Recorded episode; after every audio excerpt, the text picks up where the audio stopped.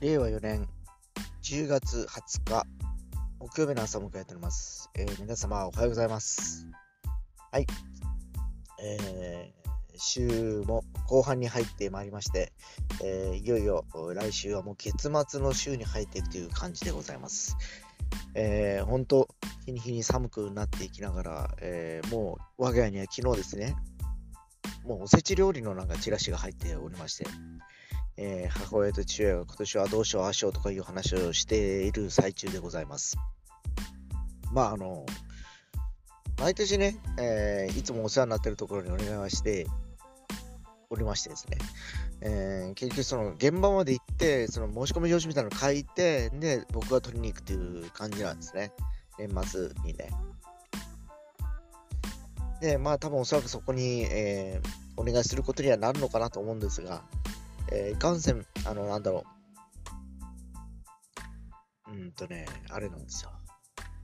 そこにまず、申し込みに行かなきゃいけないっていうのと、えーまた種類もいくつか毎年変わってくるんで、えー値段と含めてですね、検討しなきゃいけないっていう、まあ、ちょっとね、また一手間かかるわけなんですけど、まあ、最近ね、あのーそういったあの漁師の介護をしてるさなか、まあ、いろいろとそのね、えーその食事の世話というかですね、整理というか、いうので、いろんな、あの、そういった業者をね、えーえー業者っていうかね、その、おせち料理とはちょっと違うんで、宅配をしてくれる業者っていうのをちょっとね、模索している最中ではあるんですね。で、これまでは、え2社ほど使っておりました。一番最初はね、えー最寄りのセブンイレブンがですね、えー宅配をしてくれてたんですね。えーなんかいろんなこう、当日当日朝、えーその日食べるお弁当のおかずを持ってきてくれておりました。で、それに準じてですね、えーいろんな卵だとか牛乳だとかパンだとか、えー来ていただける担当の方に言えば次の日には入ってくるという感じで、非常にあの母親も重宝しておりまして、金額はまあぼちぼちかかるとしてもですね、その便利さにはもうかなわないということで利用してたんですけど、いつしかそのサービスをセブンイレブンがやめちゃいまして、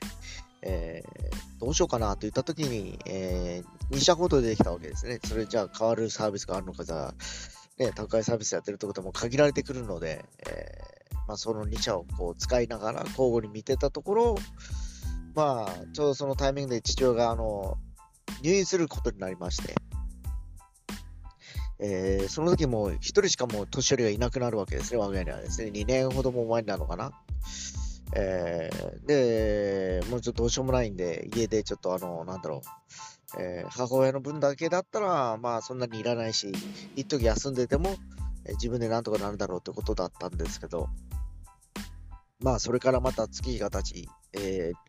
父親病院から退院して戻ってきても1年以上になるんですけど、えーやはりまた2人分必要になるということで、その去年のね、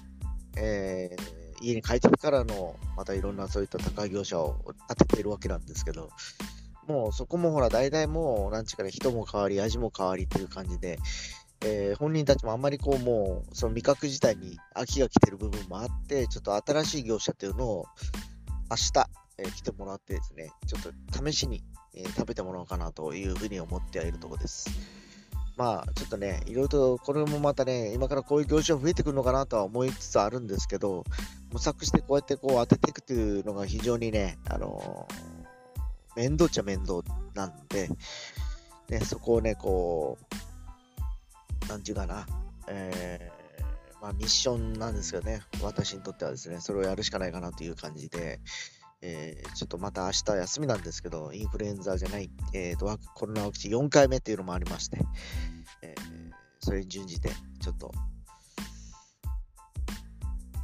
一旦、えー